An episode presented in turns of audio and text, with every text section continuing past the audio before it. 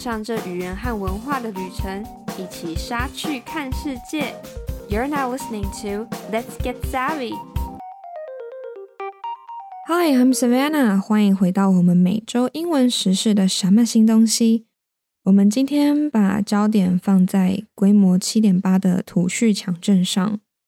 土耳其和叙利亚边界在二月六号清晨发生规模七点五和七点八的强震。震央位于安纳托利亚板块、非洲板块和阿拉伯板块之间的东安纳托利亚断层。这次的地震造成严重的死伤，无数的建筑物被震垮和受损。灾民无家可归之际，还要面对寒冬的低温。包括台湾和欧美国家在内，很多国家都派员协助救灾。今天你所听到整理的新闻内容更新至录音日二月九日。最新的消息，请查询各大国际新闻网追踪。首先，我们先来看二月九号 CNN 的报道：这场地震在哪里发生的？Where did the earthquake hit? One of the most powerful earthquakes to hit the region in the century rocked residents from their slumber in the early hours of Monday morning around 4 a.m. The 7.8 magnitude quake struck 23 kilometers east of Nurdagi in Turkey's Gaziantep province at a depth of 24.1 kilometers. The United States Geological Survey said. 当地时间周一清晨四点左右，这个地区发生了百年以来最强烈的地震之一，让当地居民从沉睡中惊醒。美国地质调查局称，这次的七点八级地震发生在土耳其加济安泰普省努尔达基以东二十三公里处，震源深度为二十四点一公里。A series of aftershocks. Reverberated through the region in the immediate hours after the initial incident. A magnitude 6.7 aftershock followed 11 minutes after the first quake hit, but the largest temblor, which measured 7.5 in magnitude, struck about 9 hours later. More than 125 aftershocks have been recorded so far. 在事件最初发生后的几个小时内，该地区又发生了一系列的余震。第一次地震后十一分钟发生了六点七级的余震，最大的一次余震则是在九小时之后发生的，震级为七点五级。到目前为止，已经记录了超过一百二十五次余震。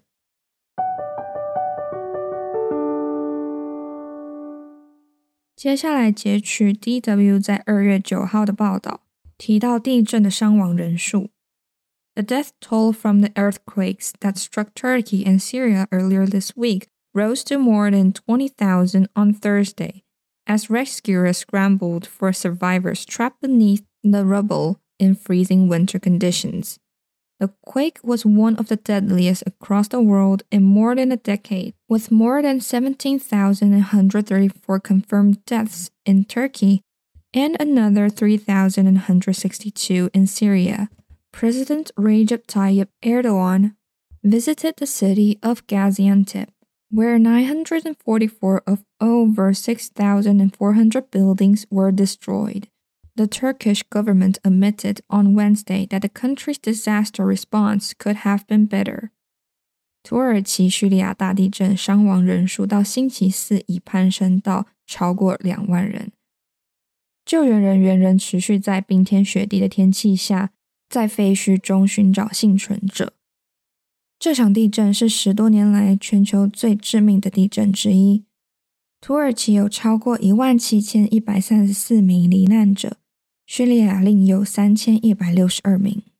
土耳其总统雷杰普亲临加济安泰普市，这里六千四百多座建筑中有九百四十四座被摧毁。土耳其政府在周三承认，表示该国的灾难应对措施应该可以做得更好一些。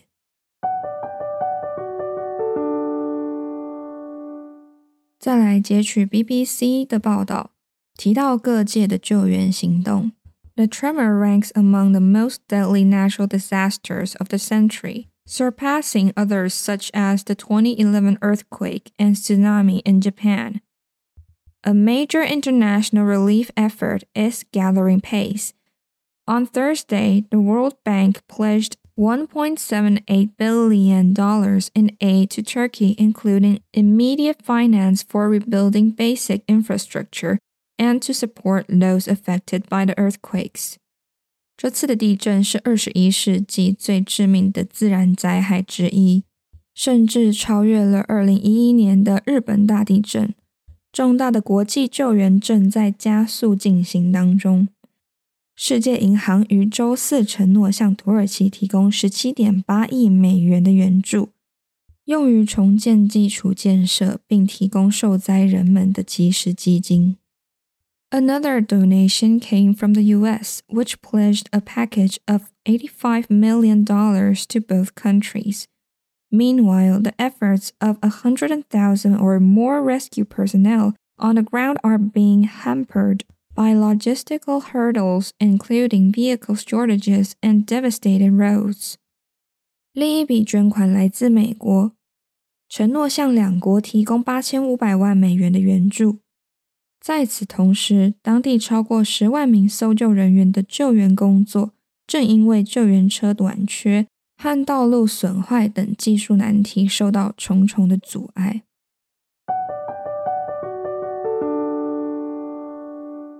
再来截取自 Al Jazeera 的报道，为何这场地震会造成这么严重的伤害？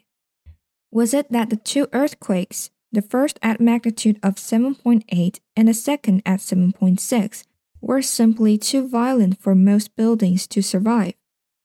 Or that the buildings were not up to modern construction standards? Or was there negligence on the part of the authorities? 是因为两场七点八和七点六的强震规模太大，又发生非常接近，让建筑物都无法承受吗？ 还是是因为这些建筑都没有达到现代建筑的标准，还是是官方的疏忽？According to Professor Okan Tuysuz, a geological engineer from Istanbul Technical University, a tragic combination of all of the above led to Monday's catastrophe. 据伊斯坦堡科技大学地质工程师 Okan Tuysuz 教授说，上述所有悲惨的因素结合在一起，导致了周一的大灾难。We are dealing with truly massive earthquakes here, he told Al Jazeera. The first one was roughly equivalent to the energy release from an explosion of about 5 million tons of TNT. The second was equivalent to 3.5 million tons. Most buildings would struggle to withstand such force. 我们这次面对的是真正的大规模地震。 教授告诉半岛电视台，第一次地震相当于约五百万吨 TNT 炸弹爆发的能量，第二次则相当于三百五十万吨。绝大多数的建筑物都可能难以承受这样的力量。Sinan Tukan, civil engineer and president of Turkey's Earthquake Retrofit Association, agreed. Not only were the earthquakes extremely forceful, but they also hit in quick succession, he explained. Many buildings only received light to medium damage in the first quake but collapsed after the second one. 土木工程师兼土耳其地震改造协会主席 Sinan Tukan 对于这样的说法也表示同意。他说：“这次的地震不仅威力强大，而且是接连不断的发生。 许多建筑物在第一次地震中可能只受到轻度或中度的破坏，但在第二次地震之后就倒塌了。While factoring in that tremors at these magnitudes in quick succession would pose a risk to any building, Experts underline that a tragedy on this scale was not in any way inevitable. According to official estimates, 6,000 to 7,000 buildings collapsed on Monday. However strong, no earthquake could have caused this much damage if all buildings were up to standard, Tukan said. 专家们强调，虽然连续发生如此高强度的地震对任何建筑物都会造成威胁，根据官方估计，周一有六千至七千座建筑物倒塌。如果所有的建筑都有达到建造标准，无论地震多强大，也不会造成如此严重的破坏。好的，今天的新东西就为你整理到这里。在这边，我们也想邀请你一同为土耳其和叙利亚的灾民祈祷，并且为救灾人员加油打气。若能力许可，我们也鼓励捐赠物资和资金。以下我们也整理了几个救援捐赠的管道，提供给你参考。第一个是外交部赈灾捐款专户，由外交部成立的卫生福利部赈灾专户，可以汇款至中央银行国库局，或透过邮政划拨进行捐款，或者是可以透过台湾雷伊汉乐世界公民中心进行捐款，进入他们的官网选择捐款方案等，可以透过刷卡。ATM 虚拟转账或者是超商代码付款，而土耳其贸易办事处也有发文表示，目前急需成人和孩童冬天的衣物和日用品，但卫生考量，所以需要全新未使用过的。打包时需包含捐赠物品清单和注明数量和重量，亲自拿到仓库或以邮寄方式寄至佛教慈济慈善基金会内湖联络处。更多需求和寄送物资的细节，都可以到驻台北土耳其贸易办事处的官网查询。另外，还有台湾世界展望会、中华民国红十字会等都有开设土耳其强震捐款专区。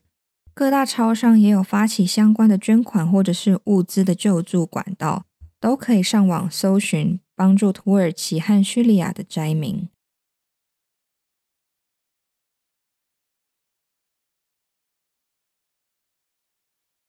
Thank you for listening。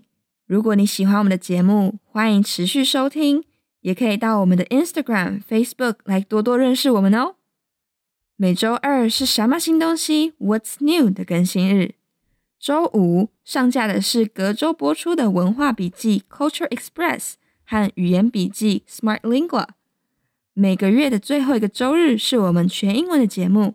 这是台湾，This is Taiwan。 谢谢你的收听，让我们一起 get savvy，一起杀去看世界。